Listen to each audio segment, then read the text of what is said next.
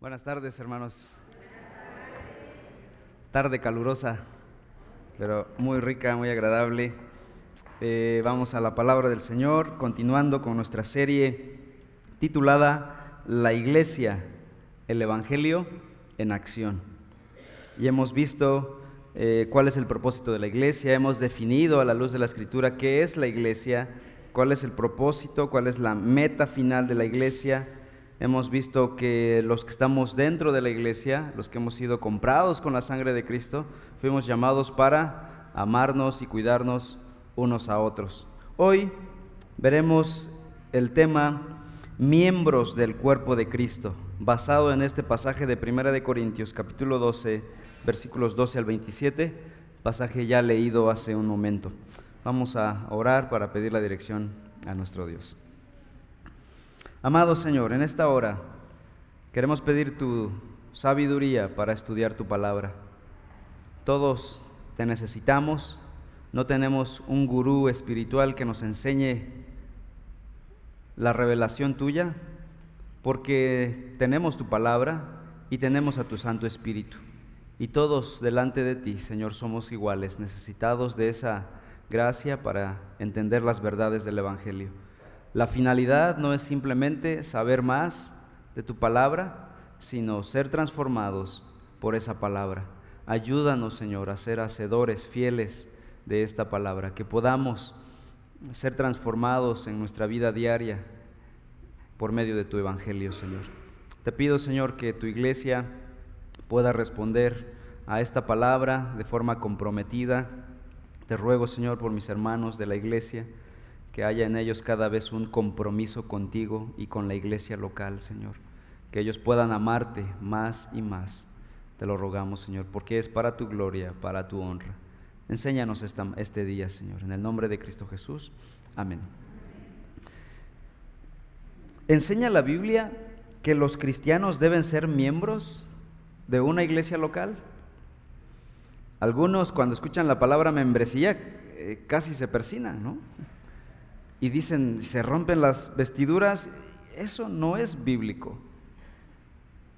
¿Soportará esa frase de la membresía no es bíblica un escrutinio a la luz de la escritura?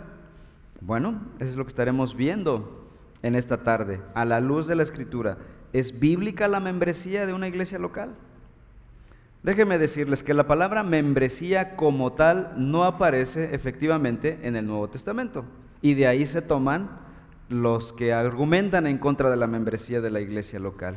Sin embargo, sí aparece el concepto de lo que implica la membresía, lo que implica el compromiso de la membresía. La palabra miembro y miembros aparece muchas veces en el resto del Nuevo Testamento y el compromiso de la membresía aparece plagado en todo el Nuevo Testamento. Primera de Timoteo 1, por ejemplo, menciona una lista de viudas que la iglesia debía atender. ¿De dónde sacaron esa lista? Bueno, porque había una lista de miembros en la iglesia en Éfeso donde Timoteo era pastor. Primera de Corintios 5, la Biblia ordena excluir de la membresía de la iglesia a un individuo que profesaba ser cristiano pero que vivía en abierta inmoralidad. De tal manera que Pablo les dice, expulsen a ese eh, que no se ha arrepentido de sus pecados. Parece fuerte, pero está en el Nuevo Testamento. Así que el, compromiso de la membresía. Segunda de Corintios 2, ya en la segunda carta de Corintios, Pablo parece estar tocando el mismo tema de este señor que pecaba inmoralmente, abiertamente, y pide ahora que lo restauren a la comunión de la membresía. ¿Por qué? Porque se ha arrepentido genuinamente. Capítulo 2 de Segunda de Corintios. Así que en la iglesia del Nuevo Testamento tenía el concepto de membresía tan claro como el agua. Había un concepto de quiénes estaban dentro y quiénes estaban fuera. Y quiénes debían salir por causa de su pecado y falta de compromiso. Se da por sentado en el Nuevo Testamento, en la iglesia primitiva, que si alguien cree en Cristo Jesús, él, ese alguien, pertenece a una iglesia local. Mark Dever, que es uno de los teólogos eclesiólogos de la actualidad que ha aportado mucho para la iglesia local, y ha ayudado mucho a nuestros ministerios para entender la naturaleza de la iglesia local. Dice, un edificio tiene ladrillos, un rebaño tiene ovejas, una vid tiene ramas y un cuerpo tiene miembros. Y deducimos que una iglesia tiene miembros comprometidos con ella. Primera de Corintios capítulo 12, pasaje ya leído, dice el versículo 12 y 13, porque así como el cuerpo es uno y tiene muchos miembros, pero todos los miembros del cuerpo, aunque son muchos, constituyen un solo cuerpo, así también es Cristo, pues por un mismo espíritu todos fuimos bautizados en un solo cuerpo, ya judíos o griegos, ya esclavos o libres, a todos se nos dio a beber del mismo espíritu. Aquí está hablando de un concepto de la iglesia en general, la iglesia universal. Vamos a ver en esta tarde dos conceptos, la iglesia universal y la iglesia local. Son dos conceptos que se ven en el Nuevo Testamento. Vamos a tratar de definir cada uno, diferenciar cada uno y vamos a ver cómo se relacionan mutuamente. Sabemos que un cristiano es aquel que se ha arrepentido de sus pecados y ha creído en Cristo Jesús como su único y suficiente Salvador personal. ¿Cierto o falso? Así es, ¿no? Totalmente cierto. Sin embargo, a pesar de que somos salvos de forma personal, no somos salvos de forma personal para vivir de forma individual. A veces hacemos tanto énfasis en la palabra personal que se nos olvida el resto del diseño de Dios en el Nuevo Testamento. ¿Para qué fuimos salvos? Para ser parte de un corporativo. Somos salvos de forma personal para ser parte de un cuerpo. Somos salvos de forma individual para llegar a ser parte de un colectivo. O sea, decir que somos salvos de forma personal es la primera parte de la verdad. Es media verdad. No podemos terminar ahí sin decir que somos salvos para llegar a ser parte de un cuerpo de creyentes. Esa es la verdad completa. Fuimos salvos de forma personal para ser parte de un cuerpo, porque finalmente Dios en el mundo está levantando una iglesia, un cuerpo. No, no viene el Señor, según Apocalipsis, por individuos aislados, viene por su iglesia los que estemos dentro de la iglesia, viene por ese cuerpo de creyentes. Es la iglesia universal, es decir, todos los creyentes que han depositado su fe en Cristo en todo el mundo, en todas las épocas, pasado, presente y futuro. Somos parte de esa iglesia universal. Romanos 12:5 dice, así nosotros que somos muchos, o sea, tiempo pasado, presente, futuro, muchos en todos lados, somos un cuerpo en Cristo e individualmente miembros los unos de los otros. Eso es lo que llamamos la iglesia universal. Los creyentes en todo el mundo, en todos los tiempos. Regresando a 1 Corintios 12, versículo 12. Porque así como el cuerpo es uno y tiene muchos miembros, pero todos los miembros del cuerpo, aunque son muchos, constituyen un solo cuerpo así también es Cristo. Bueno, aquí Pablo está haciendo uso de una metáfora. Una metáfora es, un recurso literario que usaban los escritores bíblicos para hacernos la verdad teológica más sencilla, más digerible. Y aquí dice, voy a poner de ejemplo el cuerpo humano. Así como un cuerpo tiene muchos miembros y si quitamos la piel y todo lo demás, los doctores aquí de la iglesia saben más que nosotros de eso, ¿qué hay dentro? Muchos miembros, ¿no? Y no son, cada miembro no es un cuerpo y no puede existir de forma solitaria. Sacas el pulmón y lo pones al piso o en una mesa, no va a formar su propia vida, muere y el cuerpo se va a lamentar de haber perdido ese órgano. Y dice aquí Pablo, así Cristo. Y no está hablando de la iglesia, está hablando de Cristo. Dice, Cristo tiene su cuerpo. ¿Quién es su cuerpo? Los creyentes. La metáfora es, todos los creyentes son el cuerpo de Cristo y la cabeza es Cristo mismo. Vamos a Efesios capítulo 5, versículo 23. Efesios 5:23. Dice, porque el marido es cabeza de la mujer, así como Cristo es cabeza de la iglesia, siendo él mismo el salvador del cuerpo. Él salvó a su, a su cuerpo. Qué metáfora tan interesante, ¿verdad? Este, la que pone Pablo. Sin embargo, está tratando de ilustrar cómo cada miembro llega a ser parte de el cuerpo de creyentes. Colosenses 1, versículo 18. Él es también la cabeza del cuerpo, que es la iglesia. Y Él es el principio, el primogénito de entre los muertos, a fin de que Él tenga en todo la preeminencia. Nota aclaratoria aquí. Cristo efectivamente tiene un cuerpo físico. Él dice la Biblia que siendo Dios, aquel verbo fue hecho carne y habitó entre nosotros. ¿Cuándo ocurrió esto? En la encarnación. Cuando vino al mundo, se hizo hombre y murió por nuestros pecados, resucitó al tercer día y ascendió a los cielos. ¿Cómo ascendió? Ascendió como hombre, pero con un cuerpo glorificado. No subió como un espíritu, como un fantasma y dejó su cuerpo allá tirado, ¿no? No, Él ascendió como un hombre glorificado. Él es el primer hombre que entró a la presencia de Dios, como dice Pablo, las primicias, el primero de muchos otros hombres que entrarán en la presencia de Dios. Tiene un cuerpo físico en este momento el Señor, un metabolismo fisiológico, pero glorificado, exaltado, no sujeto al tiempo ni a, las debilidades de un cuerpo mortal. Pero por otro lado, tiene un cuerpo espiritual su cuerpo físico está allá donde está Él. Su cuerpo espiritual está aquí. Todos los que han, los que hemos creído en Cristo Jesús. Según la Biblia, todos los creyentes son añadidos al cuerpo de Cristo. Los que han depositado su fe, los que han venido en arrepentimiento a Cristo, han puesto su fe en el Señor como Salvador, han sido añadidos a la iglesia de Cristo. Primera de Corintios 12, ahora el versículo 12. Pues por un mismo espíritu fuimos todos bautizados en un solo cuerpo, ya judíos o griegos, ya esclavos o libres, a todos se nos dio a beber del mismo espíritu. Aquí nos dice que los que fueron salvos, es decir, los que fueron bautizados con el espíritu, el espíritu viene a nosotros cuando creemos en Cristo, en ese momento somos sumergidos en el espíritu, somos introducidos a la iglesia.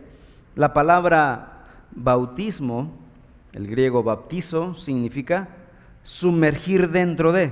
Por eso es que el bautismo que nosotros practicamos es por inmersión, es sumergir al creyente eh, simbolizando el bautismo. Jesucristo nos sumerge en su espíritu al momento de creer. Y es en ese momento en que llegamos a ser parte de el cuerpo de Cristo, la iglesia universal de Cristo en todos los tiempos, en todo lugar.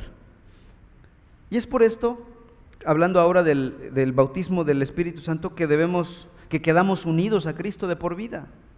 Si ya fuimos bautizados con el Espíritu, quedamos unidos de por vida a Cristo. La salvación no se pierde, porque su salvación es obra de Dios, no es obra nuestra. Estar en Cristo es estar en su cuerpo, en la iglesia. Estar en Cristo es estar dentro de su cuerpo unidos vitalmente al resto de creyentes y a la cabeza. Un cuerpo sin cabeza es un cuerpo muerto. Estamos unidos vitalmente a la cabeza y al resto de los miembros. Así como los miembros físicos de un cuerpo están unidos entre ellos y si uno deja de funcionar afecta a todos, así el cuerpo de creyentes. Todos estamos vitalmente unidos unos a otros. Ahora bien, esta es la realidad de la Iglesia Universal. La realidad de que todos los cristianos llegamos a ser parte de la Iglesia Universal, el cuerpo de Cristo, se manifiesta en algo concreto y visible. ¿Cómo? ¿Cómo se manifiesta concretamente la Iglesia Universal? En iglesias locales, tangibles, visibles, donde se hace real el Evangelio, donde vivimos las verdades del Evangelio. Y ahora hablemos de la iglesia local.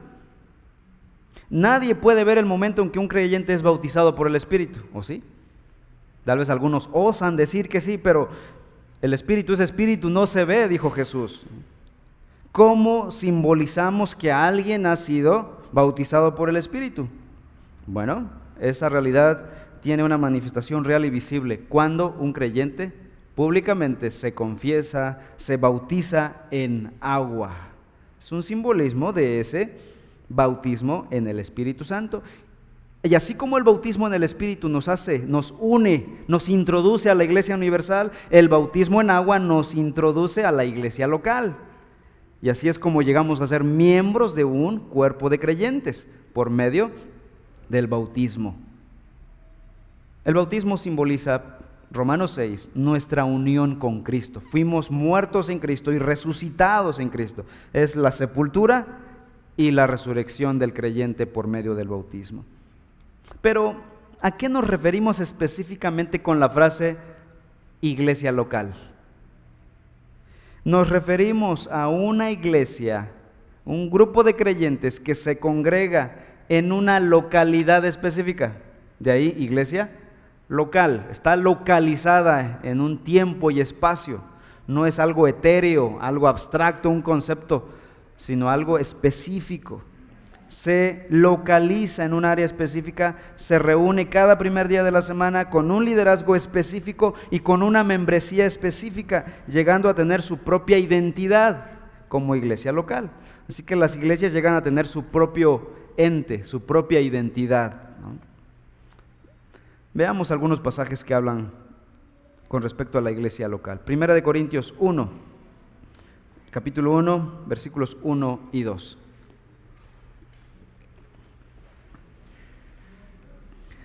dice el apóstol Pablo a esta iglesia, Pablo, llamado a ser apóstol de Jesucristo por la voluntad de Dios y Sóstenes nuestro hermano, ¿a quién? A la iglesia de Dios que está localizada, ¿en dónde? En Corinto, una iglesia local, a los que han sido santificados en Cristo Jesús, llamados a ser santos con todos los que en cualquier parte y la diferencia de otras iglesias otros creyentes que invocan el nombre de nuestro Señor Jesucristo, Señor de ellos y nuestro. Ahora en el capítulo 11, 1 de Corintios 11, 17 y 18. Pero al daros estas instrucciones, dice el apóstol, no os alabo. ¿Por qué? Porque no os congregáis para lo bueno, sino para lo malo pues en primer lugar, oigo que cuando os reunís como iglesia hay divisiones entre vosotros y en parte lo creo. Pablo está hablando aquí de una problemática que está viviendo la iglesia local en Corinto. Sin embargo, no estoy tratando ese problema. Estoy tomando la frase donde dice que la iglesia en Corinto se congrega de forma regular, se reúnen como iglesia. Tienen sus dificultades, pero están congregándose regularmente. Ahora vamos al capítulo 16. Primera de Corintios 16, 1 y 2.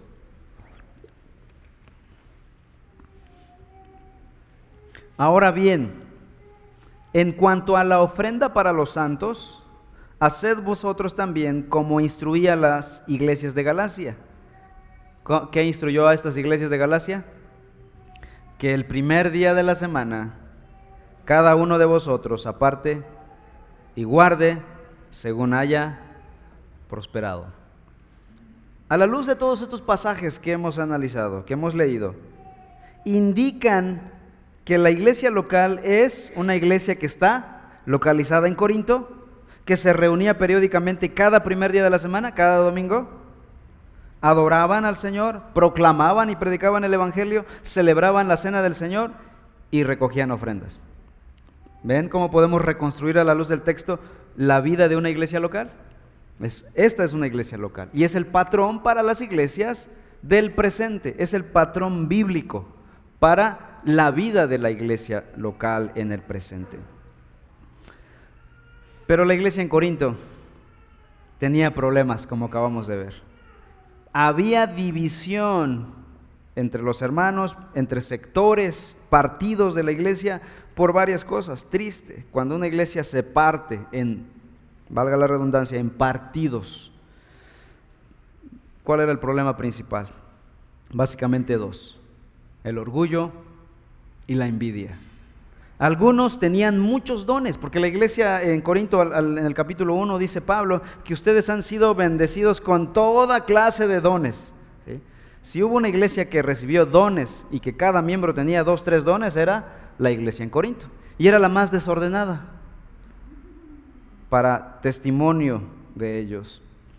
Algunos tenían, algunos que tenían muchos dones espectaculares como hablar en lenguas o sanidades, se habían vuelto orgullosos. Yo me junto solo, ¿hablas lenguas?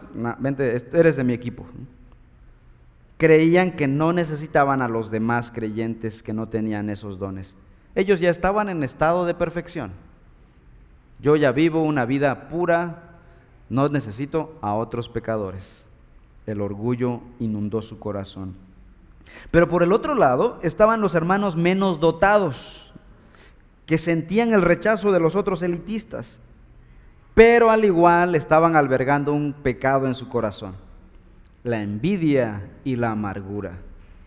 Pablo entonces se ve en la necesidad de confrontar, de reprender y desenmascarar estos pecados, el pecado de ambos, porque no estaban uno más culpable que el otro, ambos estaban pecando delante de la presencia de Dios. ¿Qué dice aquí en el pasaje que leímos, 1 Corintios 12, 14?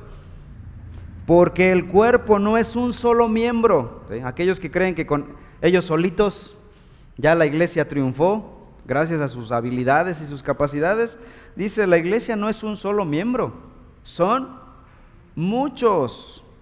El versículo 21, y el ojo no puede decir a la mano, por ejemplo, mi ojo no le puede decir a mi mano, no te necesito, vamos a cortarte, ¿no? Ni tampoco la cabeza le puede decir a los pies, no te necesito. Así ocurre en el cuerpo de creyentes, nos, nos necesitamos unos a otros. Tal vez no todos ustedes son fans del fútbol como su servidor, pero algunos, algunos les gusta el fútbol. Pero de todos modos, seguramente han escuchado el nombre de un hombre llamado Messi, que es considerado el mejor jugador del mundo. Es un deleite ver a jugar a ese hombre, hace el deporte una cuestión artística. Pero a pesar de sus capacidades excepcionales, Messi jamás podría ganar un partido él solo. ¿O sí? El fútbol es un deporte de conjunto, donde necesitan a un portero, una defensa, media, contención, pasadores, delanteros que acompañen. Ya estoy hablando como narrador de fútbol. y en equipo desempeñarse lo mejor que puedan en cada posición, ¿cierto? Y por eso los equipos con más dinero compran a los mejores de cada posición. Los que menos tienen, pues tienen que priorizar. Quizá la defensa está malona, hay que comprar buenos, pero no tenemos para delanteros. Así que que no nos hagan goles nada más. Ya si metemos uno de chiripa. Pero la idea aún de los que tienen mucho dinero es que todos hagan lo mejor en su área. Lo mismo ocurre en la iglesia. Ningún miembro del cuerpo puede funcionar bien sin los demás. Si le cortas un brazo al cuerpo, el brazo no va a poder subsistir, muere y el cuerpo es dañado, es lastimado. Ese es el diseño de Dios para la iglesia, tanto para el cuerpo físico como para la iglesia local. Vamos a capítulo 12, 1 Corintios 12, versículos 24 y 26. Dice, ya que nuestros miembros presentables o honrosos no lo necesitan, mas así formó Dios el cuerpo, dando mayor honra a la parte que carecía de ella, a fin de que en el cuerpo no haya división, sino que los miembros tengan el mismo cuidado unos por otros. Y si un miembro sufre, todos los miembros sufren con él. Y si un miembro es honrado, todos los miembros se regocijan con él. Al ser un cuerpo, los creyentes somos llamados entonces a servirnos unos a otros. Tu llamado, hermano, es que tú seas un creyente fiel en donde estás, para que el cuerpo sea bendecido con tu presencia, con tu corazón, con tu vida, con tu santidad, con tu madurez con tus dones y habilidades.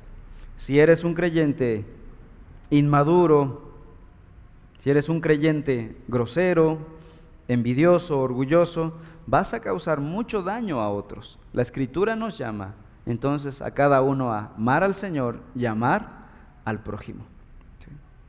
Es difícil, pero es el llamado de Dios para cada creyente.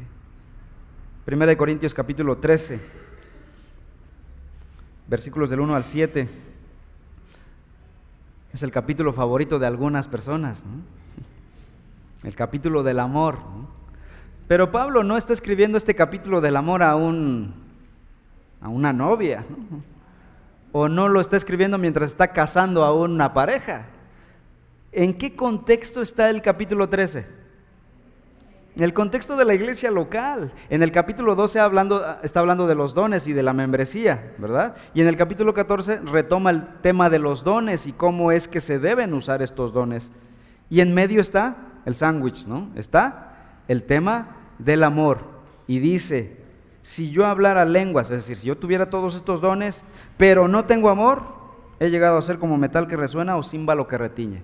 Está hablando de la iglesia local, no está hablando a unos novios, que se puede usar obviamente para el matrimonio, pero el contexto original de este pasaje, el trasfondo de este pasaje es la iglesia local. Versículo 2, y si tuviera el don de profecía y entendiera todos los misterios y todo conocimiento, y si tuviera toda la fe como para trasladar montañas, pero no tengo amor, nada soy. Pablo está hablando hipotéticamente. Imagínense que yo fuera un superhombre, dice Pablo, y tuviera todos los dones, todos los dones habidos y por haber, yo los tuviese. Pero no tengo amor, de nada me sirve, dice el apóstol. Nada soy.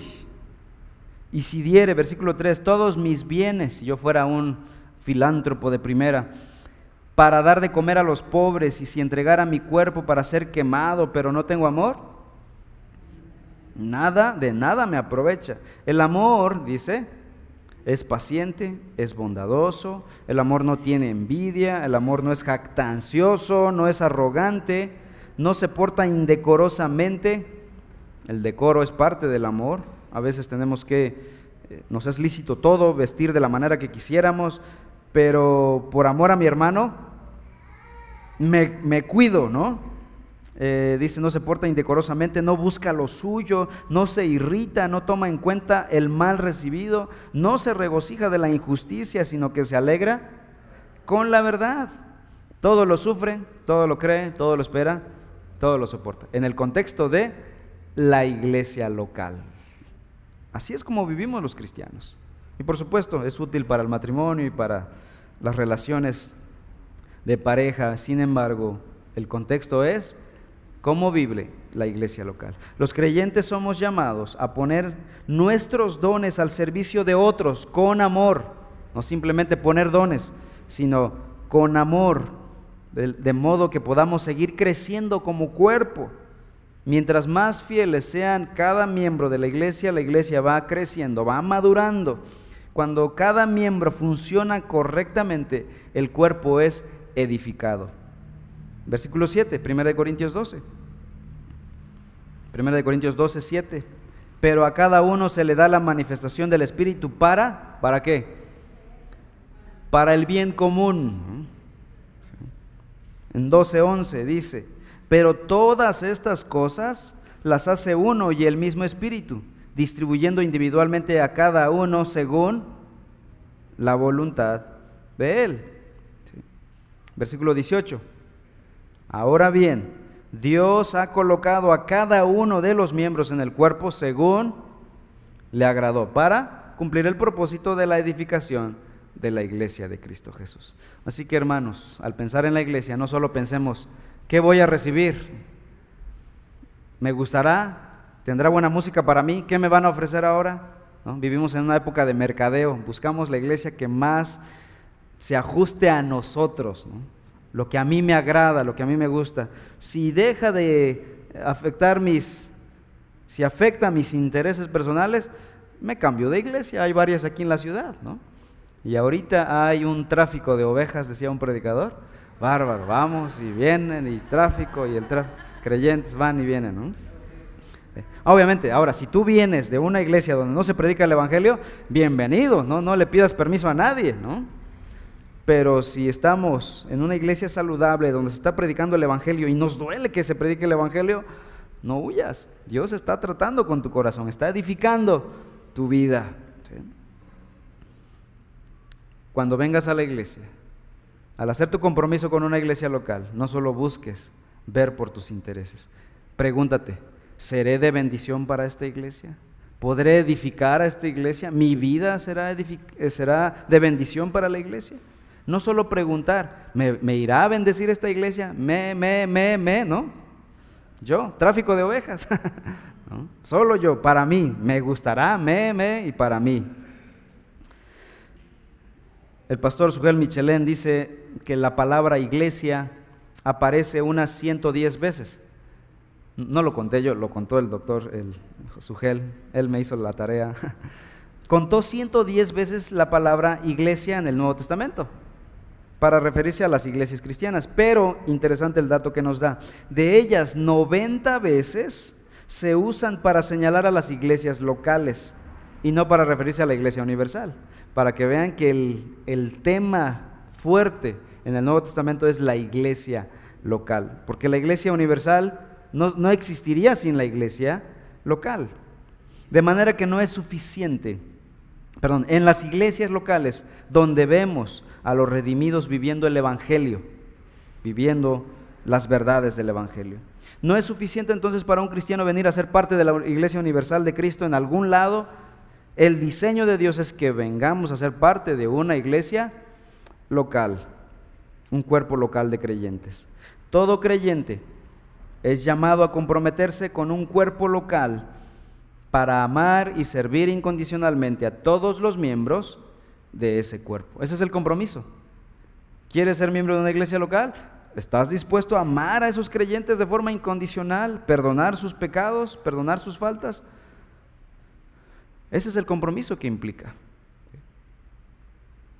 Cuando no entendemos estas verdades, a la primera, al primer gesto que nos hacen, no me saludó el pastor, ya no vengo a esta iglesia. Me saludó el de la recepción, ya no vengo a esta iglesia. Y a veces uno no saluda a alguien porque no lo viste, ¿no? pero ya te lo tomó punto en tu contra, ¿no? pero no es que estemos buscando eso. Obviamente como iglesia, hermanos, nos estamos esforzando por saludar a todo mundo, ¿verdad? Que, sean, que, los invitados se sientan bienvenidos a, a alabar al Señor. Otros pasajes en el Nuevo Testamento que hablan acerca de la membresía de la iglesia son Hechos 2. Hechos capítulo 2, versículo 37. Pablo está predicando este sermón, perdón, Pedro está predicando. Y dice, versículo 37, al oír esto, o sea, el sermón de Pedro, dice que la gente compungidos de corazón dijeron a Pedro y a los demás apóstoles, hermanos, ¿qué haremos? Nosotros matamos a Cristo, como había predicado Pedro. Pedro les dijo, qué buena pregunta. Así me gustaría escuchar a mí. ¿Qué hacemos, pastor, después de un sermón? Me pondría feliz como Pedro. Qué bueno que lo preguntas. Y dice Pedro, arrepentíos y sean bautizados cada uno de vuestros pecados en el nombre de Jesucristo para perdón de vuestros pecados y recibiréis el don del Espíritu Santo. Entonces, los que habían recibido su palabra fueron bautizados y se añadieron. ¿A qué se añadieron? Si la membresía no es bíblica, ¿a qué se añadieron? Se añadieron a la membresía de la iglesia local en Jerusalén, la iglesia madre, poniendo el estándar para las iglesias. Hay una membresía. ¿Quién habría sabido que eran tres mil cristianos si no había una lista de membresía? ¿Quién habría sabido en el capítulo 4 que ya eran cinco mil si no hubiese una lista de membresía? La membresía está en el corazón del Nuevo Testamento en la iglesia local. Versículo 42. Y se dedicaban continuamente a la enseñanza de los apóstoles, a la comunión, al partimiento del pan y a la oración, unos con otros. Llegaron a comprometerse con una iglesia local. El cristianismo no es un cristianismo aislado. Hoy en día estamos influenciados por la filosofía oriental. Se ha mezclado, se ha hecho una un sincretismo entre la fe cristiana y la fe budista, ¿no? el yoga, los laberintos, todo, hoy, hoy está de moda tener fe, ¿no? Los artistas, los deportistas tienen fe en algo, un Dios raro, ¿no? Y viven en fe, solitos, una fe aislada, independiente. Y así quisiéramos los cristianos vivir nuestra vida cristiana de forma aislada, independiente, sin compromiso con nadie. Pero esto es antibíblico. Versículo 47 dice que estaban estos, se añadieron para comprometerse unos con otros y se daban de comer entre ellos, versículo 42 y el 47, alabando a Dios y hallando favor con todo el pueblo. Y el Señor, ¿qué hacía? Añadía cada día al número de ellos que se iban siendo salvos. O sea, Dios mismo está promoviendo la membresía en el versículo 47.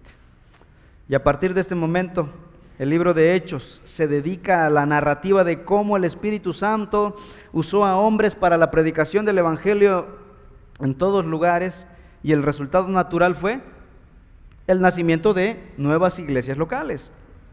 Vemos a Pedro predicar, los hermanos que fueron perseguidos salieron y predicaron y fundaron la iglesia en Antioquía.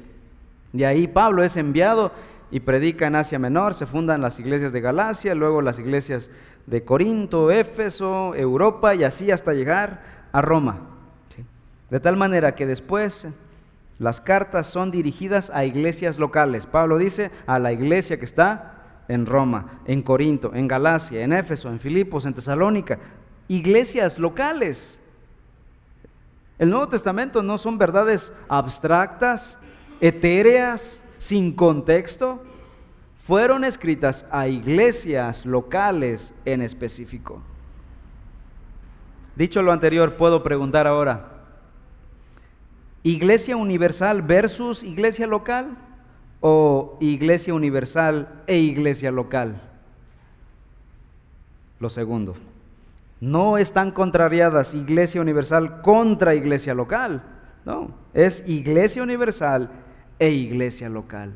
La iglesia local es lo que hace concreta la iglesia universal. Tanto la iglesia universal como la iglesia local estaban en el diseño eterno de Dios y en la mente de Cristo Jesús. Veamos dos pasajes donde vemos los dos, los dos conceptos, la iglesia universal y la iglesia local. Mateo 16. Mateo 16, 18.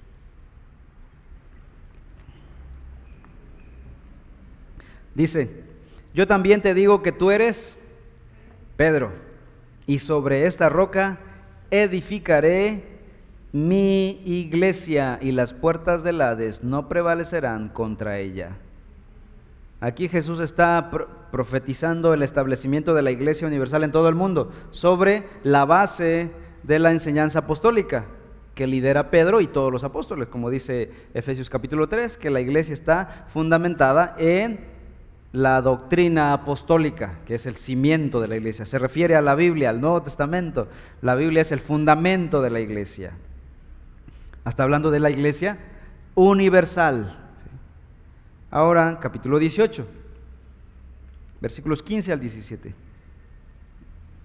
Jesús dice, y si tu hermano peca, ve y repréndelo a solas. Si te escucha, has ganado a tu hermano.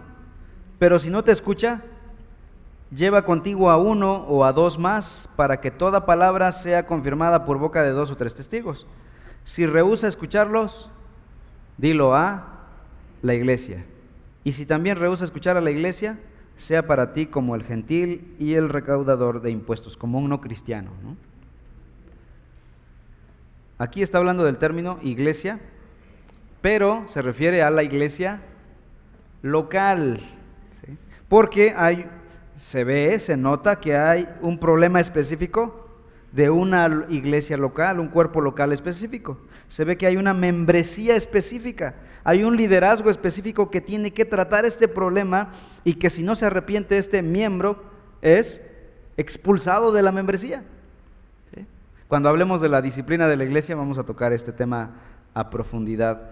Sin embargo, déjeme decir nada más esto que en la mente de Dios, en la mente de Cristo Jesús, estaba diseñada la iglesia universal y la iglesia local con una membresía específica. Conclusión. Es difícil ser parte de una comunidad porque está llena de gente,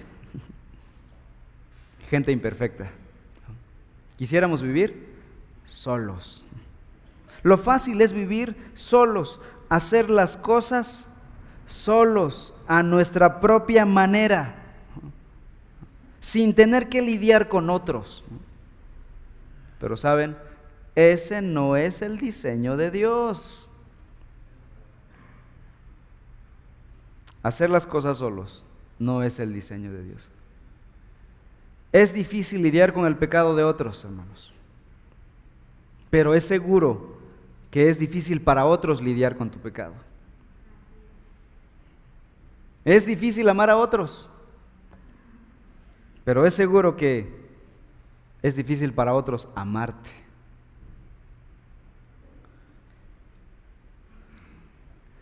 Me es difícil amar, pero estoy seguro y lo sé, hermanos, que para muchos de ustedes es difícil amarme, porque yo me conozco, no me puedo engañar. Soy una, persona bastante imperfecta, pero Dios nos ha llamado a amarnos unos a otros y no puso la condición. Si esa persona es buena, ámalo. De hecho, nos mandó, la semana pasada hablábamos del amor al prójimo, nos mandó a amar al enemigo. ¿No has pensado alguna vez que los dones que Dios te ha dado son para edificar las imperfecciones de otros, precisamente? Los dones que Dios te ha dado son para que ayudes a otros que son débiles, que son pecadores, y Dios ha dado dones a otros para que te ayuden a ti en tu debilidad y en tu imperfección. Pero si te aíslas, no estás teniendo la bendición de ministrar a otros y que otros te ministren. Por eso mi insistencia, amados hermanos, en que tengamos comunión entre nosotros. No vivamos una vida aislada, yo quisiera este, que comiéramos juntos todos los días. Yo quisiera visitarles en su casa todos los días, si, si pudiera. Yo quisiera que entre ustedes se invitaran a comer domingo, sábado, una tarde entre semana, para conocer al hermano tal. No solo tus amigos, que creáramos una cultura de familia, no solo como eslogan, sino en la praxis. Invita a la persona que no has tratado, y vas a ver qué belleza de persona es, qué bendición de persona puede llegar a ser para ti. Rompamos el molde, el cascarón. Es difícil, por supuesto. Implica tiempo, hay que limpiar la casa, ¿no? hay que cocinar, ¿no? Implica mucho, por supuesto. Implica dinero, hay que comprar la despensa para invitar a alguien. Pero vean Hechos capítulo 2. Compartían el alimento ¿Cuántos miembros eran? Tres mil. sí que había necesidad de comprar mucha despensa, ¿no? Pero Dios provee, hermanos. Dios provee. Yo tenía miedo cuando me iba a casar y dije, ¿de dónde me va? A mí me va a alcanzar mi salario para tener a una esposa. Cuando me casé se multiplicó. Y dije, cuando venga mi primer hijo, no me va a alcanzar esto. Nació mi primera hija y se multiplicó, ¿no? Cuando nazca el segundo, y así ya tenemos tres. Y el Señor sigue proveyendo, hermanos. No nos hemos quedado sin comer y ha sido bueno y podemos compartir con otros, hermanos. Abre tu casa, mi amado hermano. Abre tu sala, tu cocina para otras familias de la iglesia. Que lleguemos a ser familia, hermanos. He tenido que a veces hacer una lista para que invitemos a comer a la, a la misionera y lo he hecho así, adrede para que abran sus puertas, para enseñar, hermanos, es pedagógico. Pero seamos intencionales, no, no, no, no habría necesidad de, de, hacer la lista. Si aplicamos el Evangelio, cada día se pelearían por la misionera para que comiera. Y de paso se llevan al pastor. Entonces, vivamos en comunidad. Fuimos llamados para vivir como un cuerpo. ¿Tienes tú entonces la disposición de comprometerte con tu iglesia local? o no quieres compromisos? ¿Quieres una fe sin compromisos? Eso no existe. Si no quieres compromiso con una iglesia local, no has experimentado el verdadero evangelio. La fe que dices tener no es la fe bíblica. Te estás engañando, es otra cosa. La fe bíblica te lleva sí o sí a vivir en comunidad. ¿Te comprometes a ser parte de la membresía de esta iglesia para amar y servir a otros a pesar de que aquí todos somos imperfectos? Si tu respuesta es no, estás viviendo en rebelión abierta en contra del diseño de Dios, en contra de la palabra de Dios. Obviamente, si hay pecado en alguien, la iglesia va a tratar con ese pecado de las personas. En, otro tiempo hablaremos acerca de la disciplina de la iglesia, que es bíblico también. Pero con amor, con gracia, no con dedo, señalador. Yo no podría señalar a nadie, yo mismo soy pecador. Y oro, Señor, nunca me permitas disciplinar a nadie en, reforma, pero sé que como pastor, Dios me, está llama, me llama al paquete completo, ¿no? Yo quiero el pastorado bonito, pero no la parte fea. Somos llamados a todo, pero con amor y gracia. Si quieres dar gloria a Dios, comprométete con la iglesia local. Si quieres amar a Cristo, ama a su iglesia. Pedro, ¿me amas? Ama a mi iglesia, le dijo Jesús. Vamos a orar. Padre, en esta hora queremos pedirte perdón porque queremos una fe sin compromisos.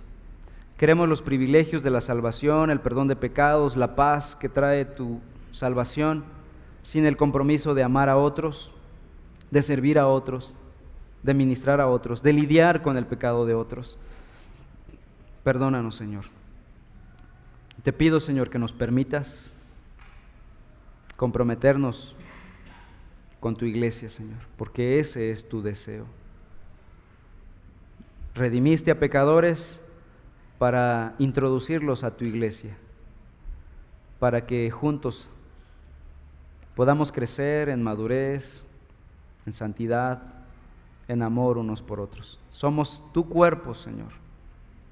Ayúdanos, Padre Celestial. Bendice, reforma, bendice nuestra iglesia para llegar a ser un cuerpo de creyentes que nos amemos nos perdonemos, nos sirvamos unos a otros para honrar tu nombre y glorificar el sacrificio de Cristo en la cruz.